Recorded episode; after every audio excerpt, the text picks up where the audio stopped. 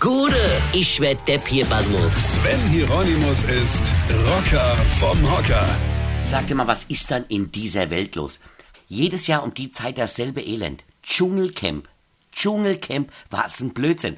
Da werden Prominente, also, also, sagen wir mal, Menschen, die denken, sie wären prominent oder ihnen wird zumindest eingeredet, sie könnten irgendwann mal prominent sein, ja, die werden nach Australien geflogen und da in einen Dschungel gesetzt und mit Tieren gefüttert, die unser eins noch nicht mal mit dem Schuh erschlagen wird.